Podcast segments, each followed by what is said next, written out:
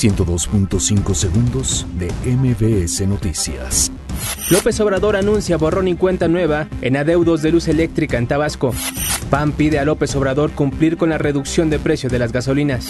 Tribunal Electoral del Poder Judicial de la Federación admite impugnación de Ernesto Cordero contra expulsión de Acción Nacional. Claudia Sheinbaum promete inversión histórica para mejorar suministro del agua. Actriz Betty Monroe sufre robo y secuestro express en la Ciudad de México. Encuentran cuerpo de última víctima tras derrumbe en Monterrey.